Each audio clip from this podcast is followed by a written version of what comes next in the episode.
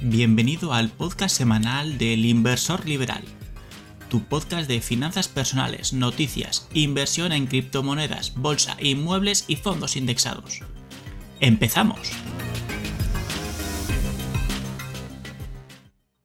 Hola, muy buenas a todos, bienvenidos de nuevo al podcast del Inversor Liberal.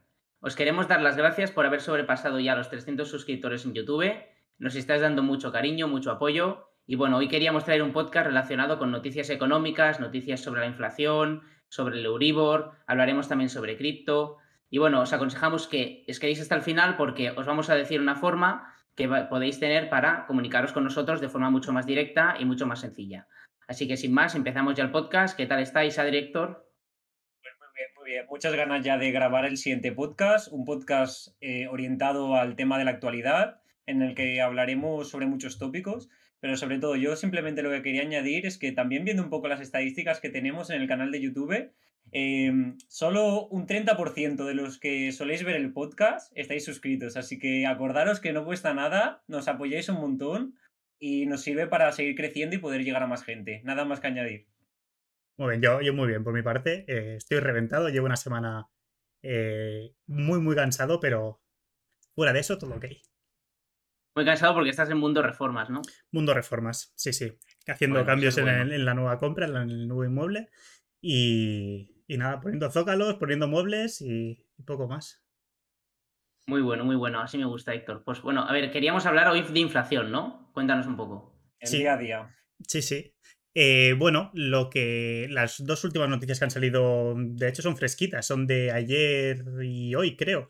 Eh, por un lado, la oficialización de la inflación en España del 9,8, que sí que salió una noticia hace unas semanas, pero hasta hoy no ha sido oficial, no la, no la ha eh, oficializado el INE, el Instituto Nacional de Estadística. Y, bueno, ¿qué opináis? Primero vemos esta, esta, noticia y luego vamos a la otra. Bueno, yo al final lo que, lo que veo es un poco la, la muestra de la realidad, ¿no? Eh, podemos hacer una comparación entre lo que serían dos indicadores, uno es la inflación y otro la inflación subyacente, y vemos una diferencia eh, basada en, el gráfico que, nos ha expuesto el INE, y es que si bien la, inflación eh, como tal llega al 9,8%, tenemos por otro lado que la inflación subyacente, que sería un indicador que mide la inflación quitando aquellos componentes más variables o más volátiles, como podrían ser eh, pues los que ahora al fin y al cabo están aumentando la inflación. Todo el tema de los carburantes, todo el tema de la electricidad, eh, el gas, etcétera, etcétera. Eh, pues podemos ver que en marzo tenemos un 9,8 respecto al año pasado de, de, la inflación en general, mientras que la inflación subyacente un 3,4%. Lo que quiere decir que principalmente está en estos componentes que estamos diciendo, la subida de la inflación, el precio de los carburantes, la electricidad y otros aspectos como el gas. Sí, y esencialmente nos está afectando sobre todo a, bueno, en este caso a España, ¿no? Eh, yo estaba mirando cuáles eran los datos de Europa, porque sí que es cierto que es un fenómeno, bueno, pues que está afectando a, general internacionalmente, pero es cierto que en España nos está golpeando con dureza, porque España ha tenido un IPC del 9,8, pero por ejemplo vecinos nuestros como Francia 4,5, Portugal 5,3, es decir, estamos prácticamente en el doble, ¿no? Entonces, bueno, es dramático porque esto te obliga, si antes era importante invertir, ahora lo es el doble, ¿vale? Y, te obliga, de hecho, a, a, incluso arriesgarte un poquito más con las, con las inversiones, porque ya rentas fijas o inversiones muy, muy estáticas, muy estables, ya empiezan a, bueno, a no ser tan interesantes. Yo creo que al final es una prueba del gobierno, es un examen que nos pone para ser mejores, ¿no? Que el resto, no, si no, no lo entiendo. Bueno, te fuerzan, te fuerzan a ellos, sí, sí. Sí, Pero te, están obligando, sí, sí.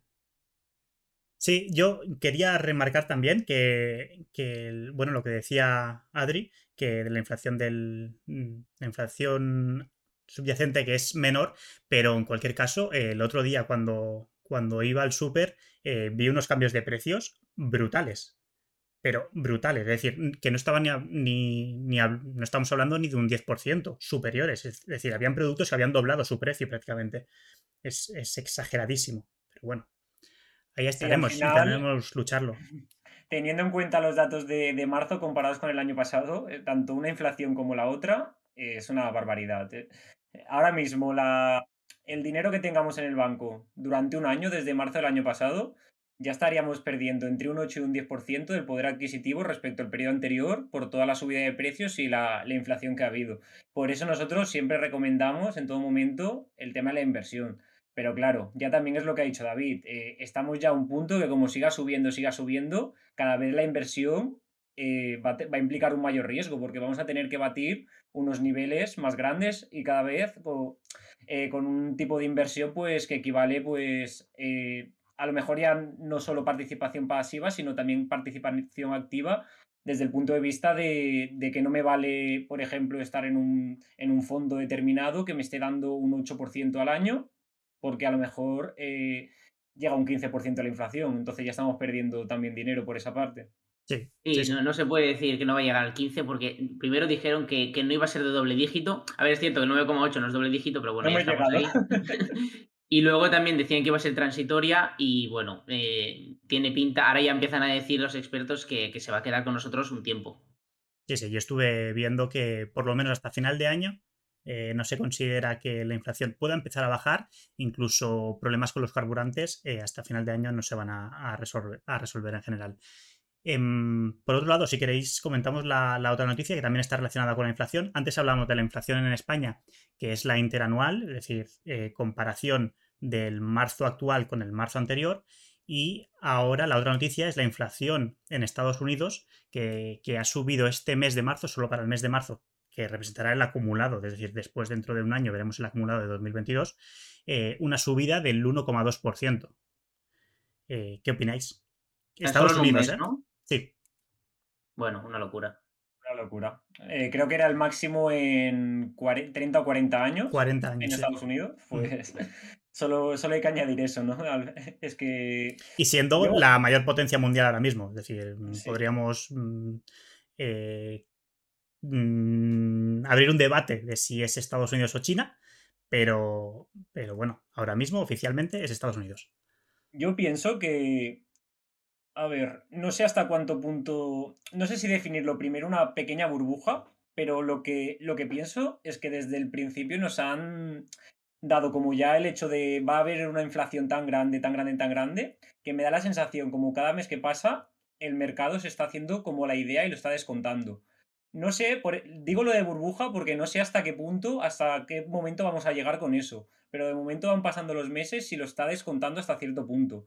Eh, como digo, no sé si de aquí dos meses, que es un poco lo que me temo, de repente va a pincharse la burbuja, por así decirlo, y va a subir la inflación en algo que no descuente el mercado y va a caer todo, que es lo que me podría esperar. Pero tengo la suspicacia de decir, ostras, mira, la inflación va subiendo, pero no veo en general que, esté cayendo en los mercados. Yo es que a mí lo que yo lo que lo, acabo de entender es las causas de todo esto, ¿no? Porque es que creo que hasta los políticos están perdidos, están completamente perdidos. Yo mm, veo que van dando palos de ciego y no, bueno, no, no pone solución. De hecho, mm, se va incrementando cada mes, ¿no? Yo creo que, el, que el, bueno, la política monetaria ha influido mucho durante la pandemia y luego creo que también los desajustes todavía que existen entre oferta y demanda, ¿no? Y de materias primas. Pero es una situación muy difícil de controlar. Creo que ya hace mm, un año, bien, bien, desde la pandemia y precisamente estamos viendo ahora los efectos de, de toda esa situación, ¿no? Sí, yo creo que es un acumulado, es decir, mm, incluso viene anterior a pandemia. Eh, bueno, todos los incentivos económicos que han habido en prepandemia, eh, llegamos a, una situación de pandemia que era totalmente inesperada, que era lo que se dice en los mercados, que es un cisne negro, que es un, evento totalmente inesperado, y, estábamos en una situación económica no propicia, es decir, que, no iba a ayudar para nada eh, a, la crisis, a, la pandemia. Entonces, en lugar de subir los tipos que tendríamos que, que tener para luchar contra la inflación estábamos con unos tipos de, cero y negativos.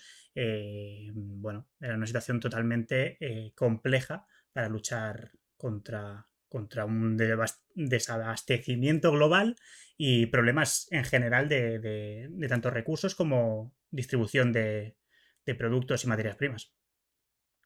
Sí, y, esencialmente todo, toda esta subida de tipos que no se ha producido, pero ahora en Estados Unidos ya han empezado, y en Europa estamos por ver que seguramente caerá pronto una subida de tipos y el tema de la inflación pues está provocando también que por primera vez en seis años el Euribor se haya puesto en terreno positivo. Em, bueno, esta, esta noticia es bastante relevante, sobre todo para todos aquellos que tengan una hipoteca tipo variable. Para los que no sepan qué es el Euribor, básicamente el Euribor es un tipo de interés al que se prestan los bancos dinero. ¿vale? Entonces, muchas hipotecas cogen ese tipo de interés y le hacen un diferencial más el Euribor.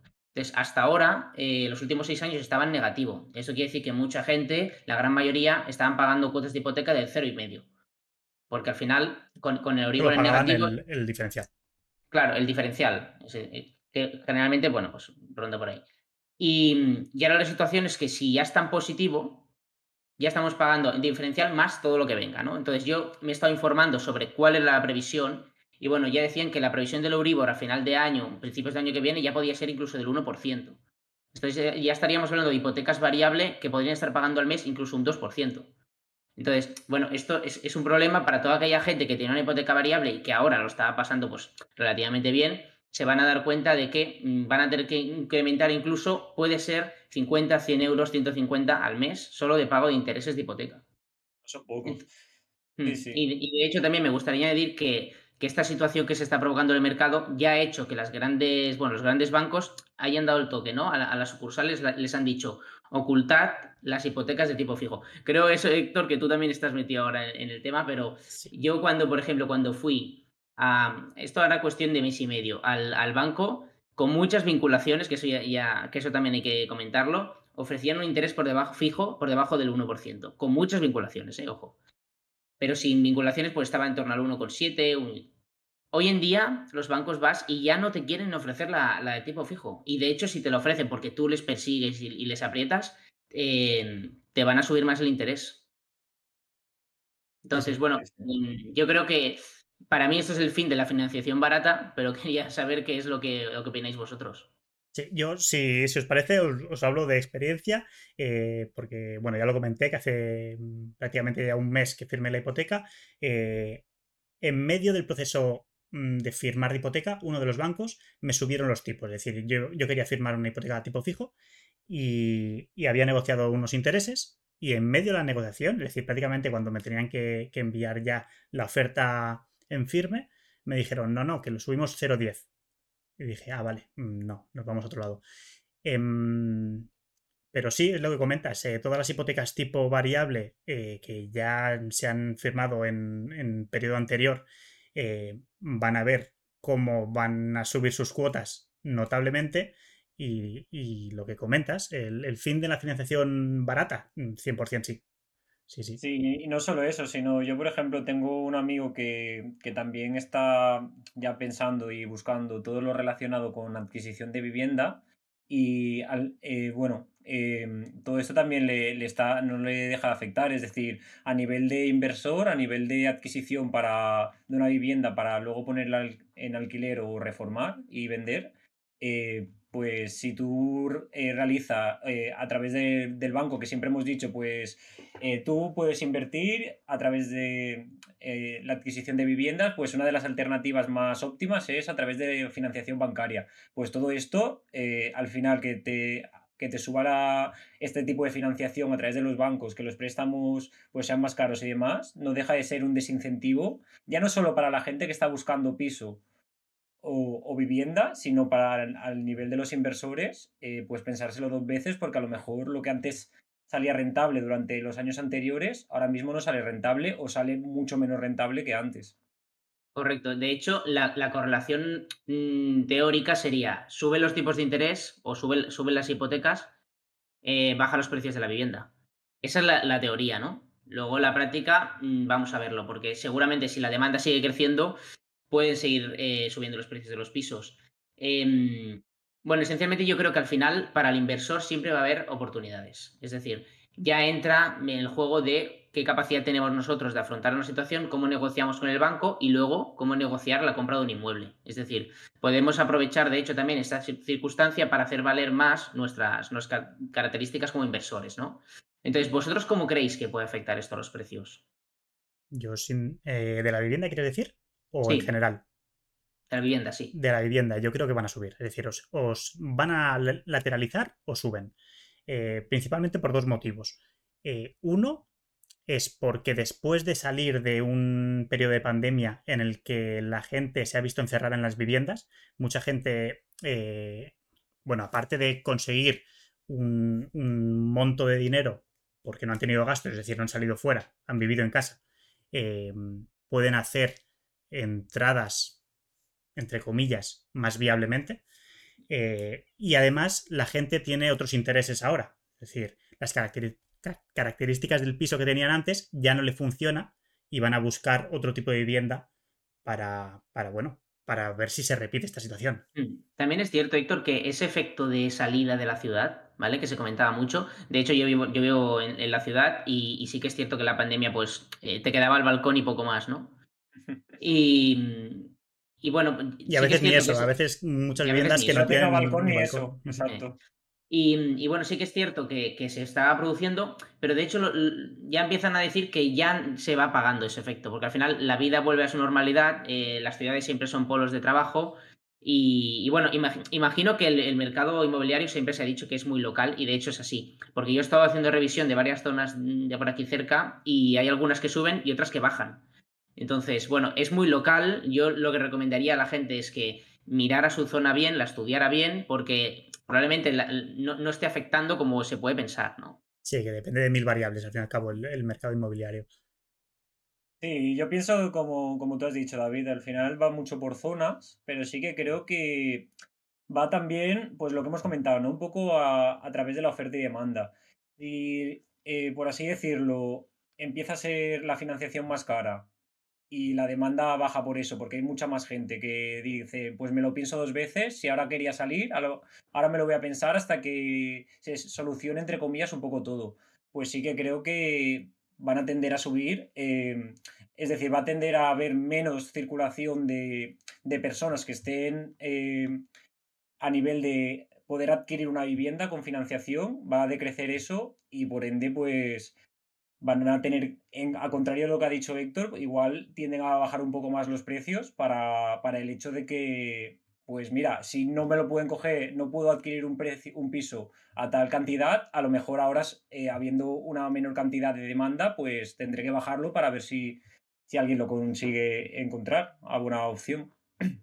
Yo tengo, tengo mis dudas por, por la economía global, no, no solo el mercado inmobiliario, por, por la economía global. Pero bueno, veremos. Tampoco Sí, veremos, porque la economía global yo no creo que vaya a ir a mejor. Por eso mismo. Ya. Bueno, lo, veremos en los próximos meses, años, y aparte estaremos aquí en el podcast para, Exacto, para, comentarlo al final es una reflexión que vamos haciendo y que, como todo, ¿no? Igual que el que hace análisis técnico, pues tiene dos opciones, pues aquí también puede ser que suban, puede ser que bajan y hay motivos de peso que pueden impulsar a los dos. Claro, y sobre todo también eh, comentar que nadie tiene la bola de cristal, que esto es, esto es muy importante porque em, cada, cada inversor tiene su madre y su padre, ¿no? Entonces, unos piensan que va a subir, otros que va a bajar y al final nadie lo sabe nadie lo sabe. Hasta que dentro de un año se vea cómo, evoluciona el tema, nadie lo sabe.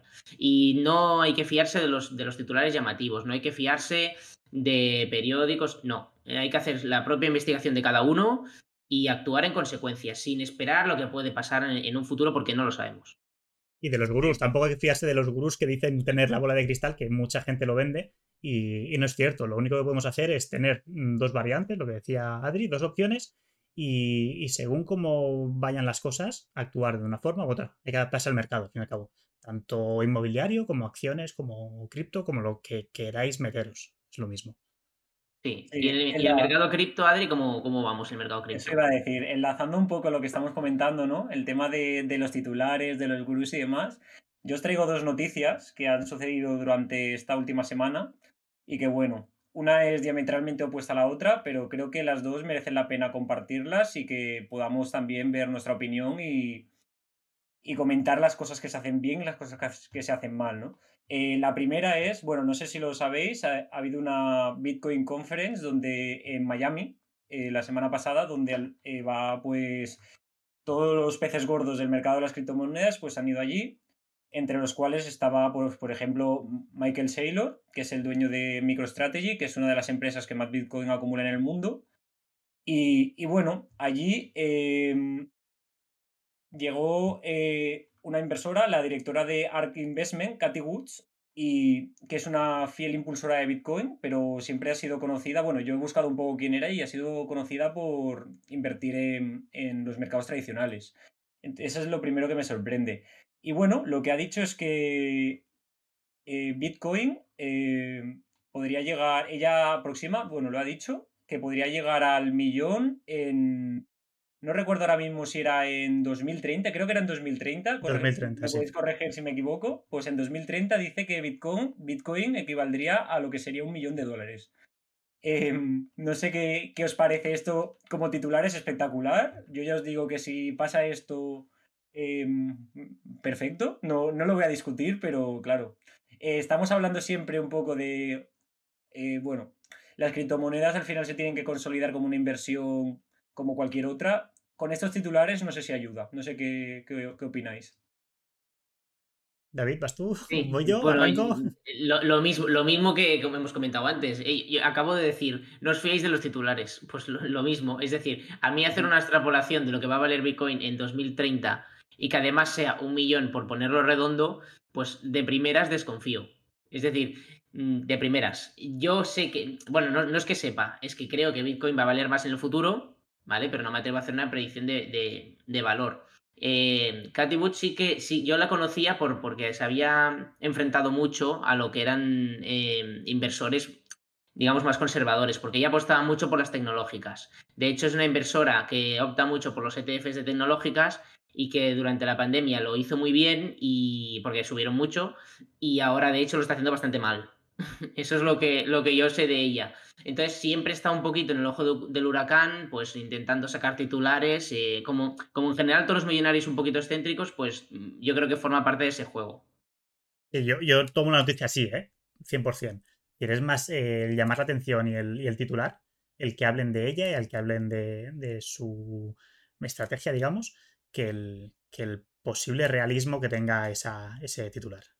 Sí, seguramente. Yo he leído también eh, que, sin centrarnos en el, en el titular, perdón, eh, lo, lo recogen un poco en relación a la inversión institucional. Es decir, que Bitcoin, de cara al futuro, pues que sea una reserva de valor para las instituciones.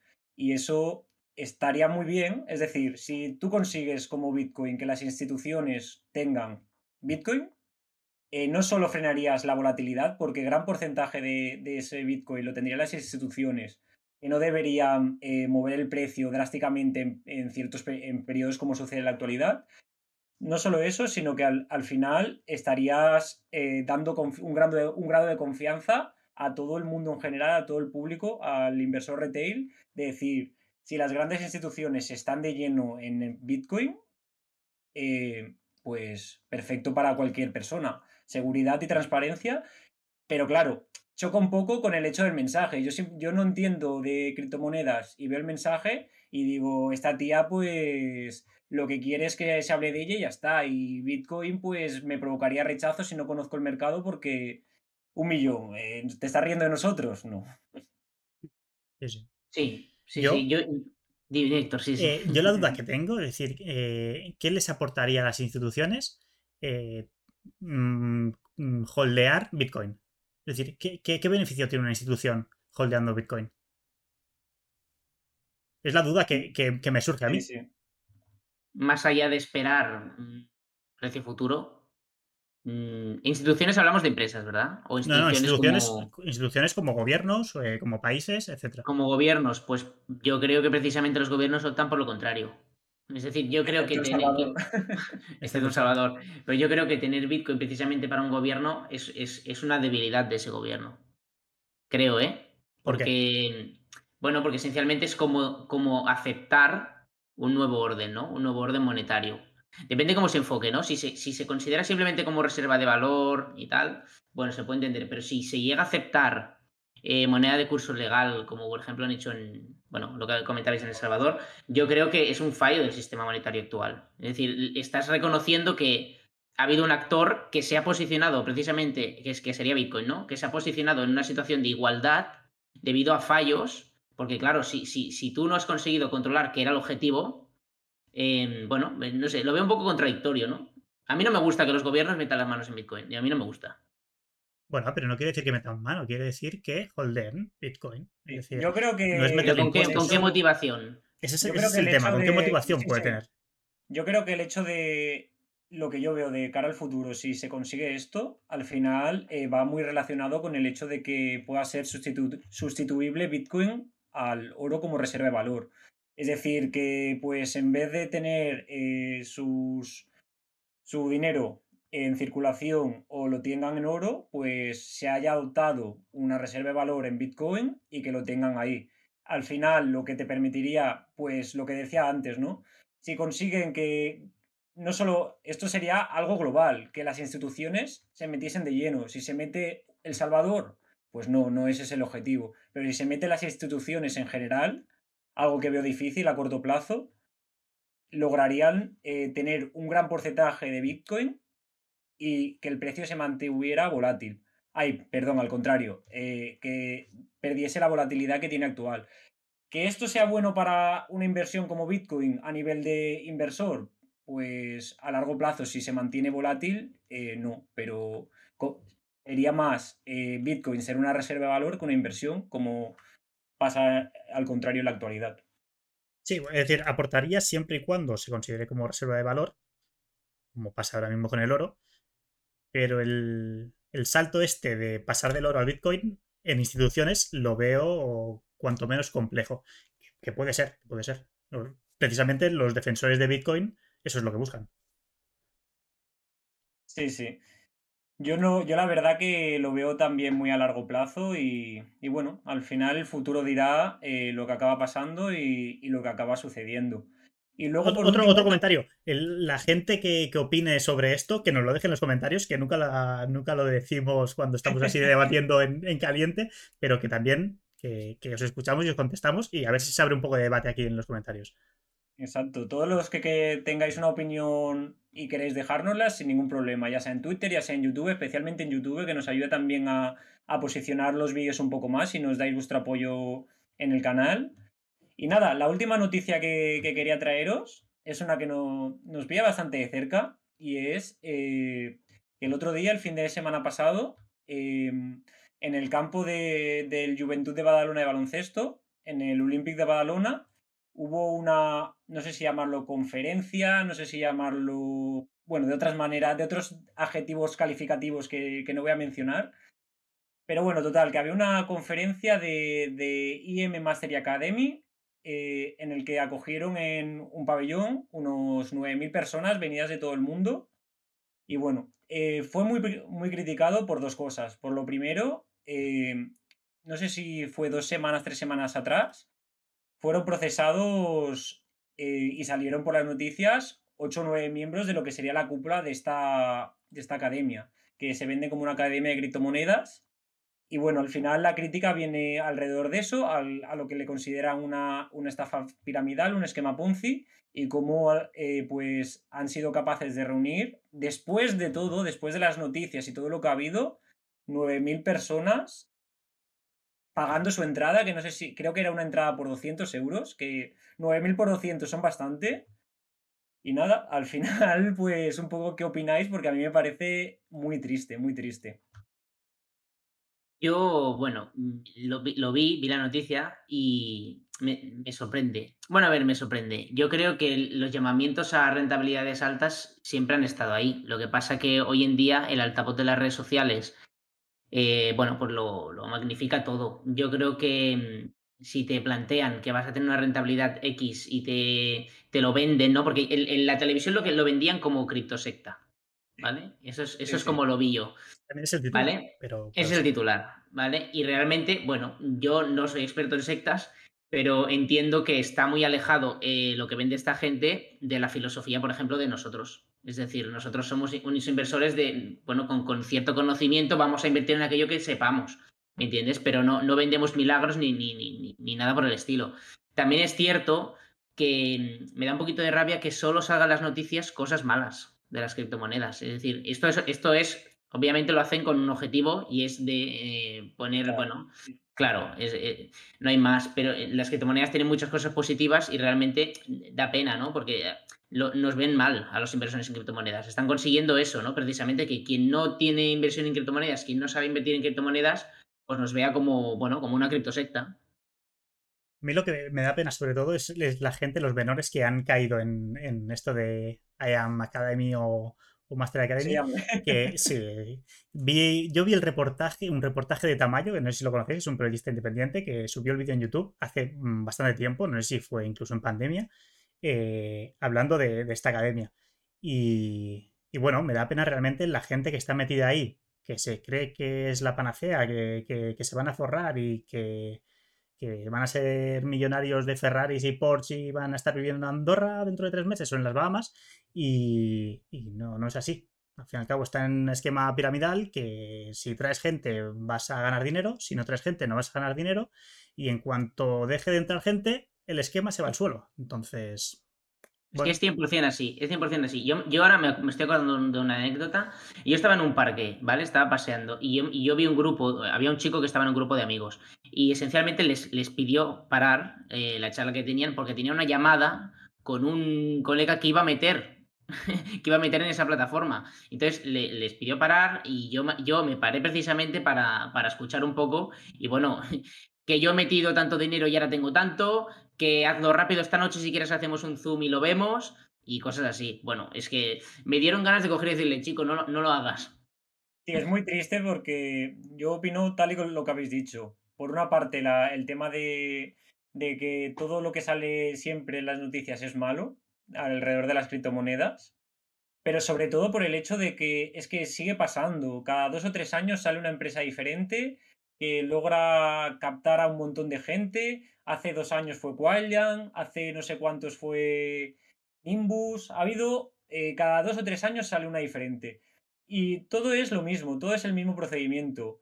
Te prometen el tema de eh, obtener rentabilidades, no hay pérdida, no hay ninguna pérdida y una vez entras, todos son tipo de formaciones, todos son tipo de marketing para seguir captando a gente. Y me parece muy triste que no, no solo que lo hagan porque la gente que lo hace ya es porque sabe que la gente va a caer, sino que siempre haya tanta gente que engañada en estos aspectos. En los aspectos de decir, ostras, me, están prometiendo obtener rentabilidades por un lado y por otro lado formarme a mí mismo o gente que te está intentando impartir conocimiento. ¿Por qué eliges la vía rápida? Somos personas que siempre solemos elegir la vía rápida y eso nos lleva a errores demenciales cuando desconocemos eh, el producto en el que estamos. A mí, no tanto el. Es decir, mm, la gente que es mayor de edad, sí que te produce un poco de pena porque es una falta de conocimiento, pero. Bueno, es decir, has tenido un proceso de aprendizaje y eh, eliges tú, por ti mismo, entrar en un sitio, en una academia de formación o lo que tú quieras, o una criptosecta o como tal. Pero la gente que es menor de edad, que no tiene formación, que no tiene un proceso de aprendizaje, que directamente sus ideas no están formadas, la captación de esa gente es lo que peor me sabe realmente. Es, un abuso total, pero bueno. Es un abuso total, lo que pasa es que ellos son expertos. De hecho, son expertos en no invertir y en marketing. son exactamente eso. ¿Me entiendes? Entonces, bueno, es, fácil caer, sobre todo eh, a ciertas edades, eh, porque, bueno, digamos que les dan formación para que caigas. sí, sí, sí. Es así, ¿no? Yo tuve, yo he tenido conocidos que estuvieron cuando, cuando fue la pandemia y ya empezó a subir todo, las criptomonedas, llegó la, popular subida y todo el mundo ya se estaba empezando a interesar, apareció lo que, lo que fue Quailian.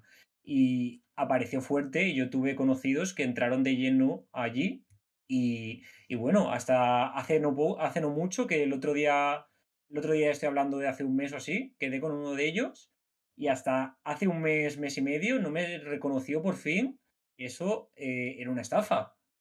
O sea, desde, desde el inicio de la pandemia hasta ahí. Y esta, esta persona estuvo todo este tiempo, pues, eh, durante la época que pegó fuerte, marketing, capturas, o sea, historias de Instagram, eh, el, grupo que hemos formado es fantástico, vamos a aprender todos, vamos a ganar dinero todos, todo, siempre es el mismo, siempre es la misma, el mismo timing, siempre es el mismo procedimiento. Y bueno, no deja de, de saberme mal por, la, por al final la pobre gente que, como ha dicho Héctor, no tiene conocimientos y lo primero que ve es esto, porque ya es un rechazo absoluto seguramente a todo lo, a todo lo que venga más allá. Correcto. Y bueno, mm, yo creo que como lo prometido es deuda, pues eh, vamos a comentar lo que habíamos dicho al principio del vídeo, que era una forma de comunicarnos, pues bueno, de forma más cercana, ¿no? Eh, ya llevamos un par de semanas que tenemos un, canal de Telegram, que lo pondremos abajo en la descripción. Y bueno, la verdad es que allí nos estamos, eh, vamos poniendo nuestras opiniones, vamos poniendo nuestras reflexiones, intentamos ayudar en lo que sea, nos vais contestando y nosotros también contestamos. Es decir, eh, en contra de, prometeros beneficios, simplemente es, un sitio donde vais a poder encontrar información o, noticias importantes o, oye, mira, em, podéis mirar, sobre todo Héctor, que, domina bastante en tema de trading, ya, ya va haciendo alguna, alguna señal y tal. Y bueno, pues es, un sitio en el que si queréis podéis, podéis entrar y, tendréis información un poquito más actualizada y nos, y nos veréis un poquito más con más actividad. Entonces, bueno, no sé si queréis añadir algo más, pero esencialmente yo por, mi parte ya lo dejaría aquí. Creo que ha estado un podcast muy, muy entretenido, de noticias un poquito flash. Eh, hemos hablado de inmobiliario, hemos hablado también de, de cripto y de la inflación que nos está afectando a todos. Entonces, bueno, si queréis añadir algo más, si no.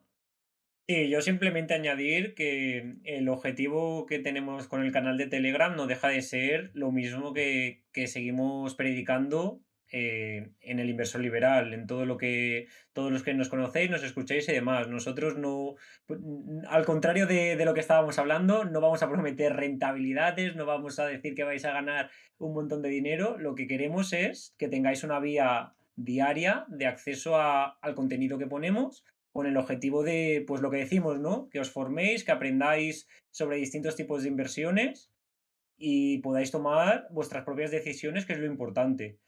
Eh, como ha dicho David, ahora mismo eh, pues estamos planteando bastantes temáticas, eh, una alrededor del trading, otra alrededor de la inversión en, en NFTs, pero no deja de ser simplemente lo que nos estáis demandando.